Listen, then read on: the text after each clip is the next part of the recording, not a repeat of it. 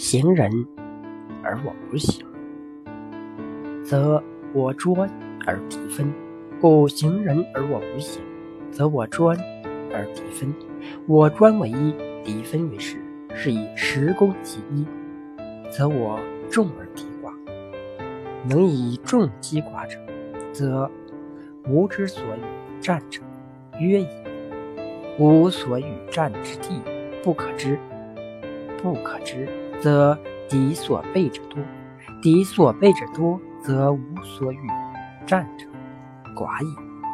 故备前则后寡，备后则前寡，备左则右寡，备右则左寡。无所不备，则无所不寡。寡者备人者也，众者是人备己者也。所以用试行的办法去欺骗敌人。诱使敌人暴露其头，让自己不露行迹，使敌人捉摸不定，就可以做到自己兵力集中，而使敌人兵力分散。我军兵力集中于一处，敌人兵力分散于十处，我军就能用十倍于敌人的兵力打败敌人，从而造成我众而敌寡的有利态势。能做到以众击寡，与我军直接交战的敌人就少。敌人不知道我们所要进攻的地方，因为不知道就要处处防备。敌人防备的地方越多，兵力就越分散，这样我所直接攻击的敌人就不多。所以敌人防备了前面，后面的兵力就薄弱；敌人防备了后面，前面的兵力就薄弱；敌人防备了左翼，右翼的兵力就薄弱；敌人防备右翼，左翼的兵力就薄弱。敌人处处防备，就处处兵力薄弱。敌人兵力少的原因，就是因为处处防备的结果。我方兵力多的原因，就是迫使敌人兵分防我的结果。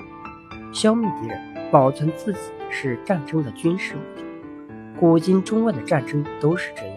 要实现这个目的，就必须懂得巧妙的伪装自己，来欺骗和迷惑敌人。否则就不会在消灭敌人时保存自己。所以孙子提出试行获敌之法，一直受到兵家的强调和重视。试行之法的具体内容，根据敌情我情的不同而有所不同。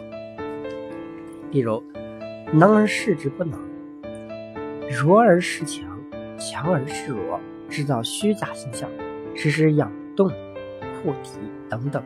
这些都是试行战法的示范。行人而我不行，既可以让对手疲于应付、分散资源，又可以取得兵不盾而利可全的效果。这同样是治人而不治于人的外部现实。在现代经营活动的竞争中，环境有时对自己不利。遇到这种情况，企业就要学会制造假象，迷惑对手。迷惑的目的就是在开始竞争前或进行中，让对手麻痹、失去警惕性，进而产生误判，并做出对自己有利的部署和行动，达到掩盖己方真实意图、牵制对手、为实施突然致命打击创造先决条件，牺牲较小的代价，最大限度地实现自己的目的。事情理论不仅可用于军事方面，还可以用于社会其他方面。只要善于运用，就一定能收到奇效。埃克卡不但是对企业大刀阔斧进行整顿的改革者，而且还是一个善于利用出奇制胜的商战韬略去打开市场销路的建设者。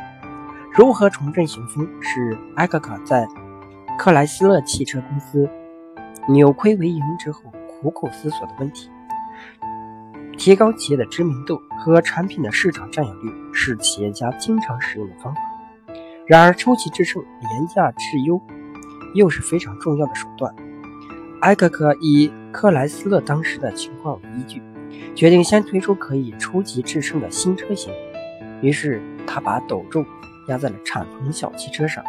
在当时，美国汽车制造业已经有十年没有生产过敞篷小汽车。因为时髦的空气调节器和立体声收音机对敞篷汽车来说没有任何意义，而且福特公司也停产了。敞篷小汽车也因此销声匿迹。但是，埃克克觉得敞篷小汽车的重新出现会引起老一辈驾驶人的对他的怀念，也会引起年轻一代驾驶人的好奇心。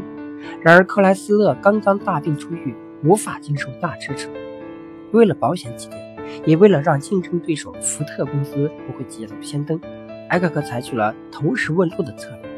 埃克克命令工人用手工制造出一辆色彩鲜艳、造型奇特的敞篷小汽车。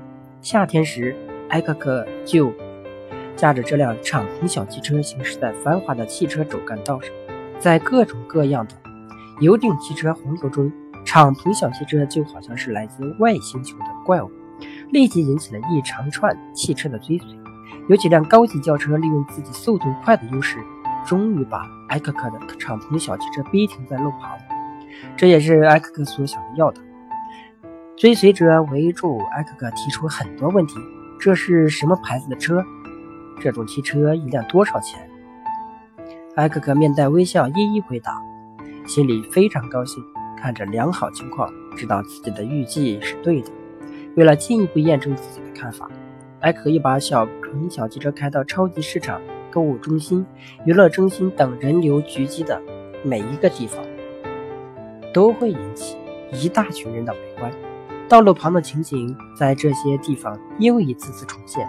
在几次投食之后，埃克克了解市场情况。不久，克莱斯勒就正式宣布准备生产男爵敞篷汽车，第一辆敞篷汽车。第一年敞篷汽车销量为两万三千辆，比原计划的七倍还要多。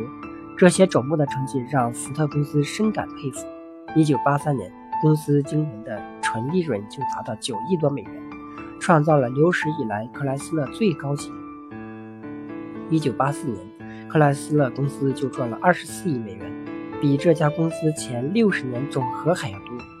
克莱斯勒也因此提前七年偿还全部政府贷款。就这样，埃克克在危难之时受命，因为惊人的魄力和大胆的改革，让绝处逢生的克莱斯勒终于重新站了起来，同时让六万多工人避免失业的厄运，帮助了成千上万的家庭渡过难关。埃克克也因此成为汽车业的一代英豪，成为公众的偶像。